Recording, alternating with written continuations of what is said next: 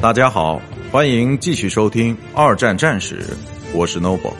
今天我和大家分享的是特种装甲车之地雷清除。有两种主要的扫雷坦克被开发出来，分别是扫雷铰链和扫雷滚轮。扫雷铰链装有一个会旋转的鼓形圆筒，安装在扫雷器的前端铰链上。其在坦克向前突进的时候敲击地面，并将其行进道路上的地雷予以引爆。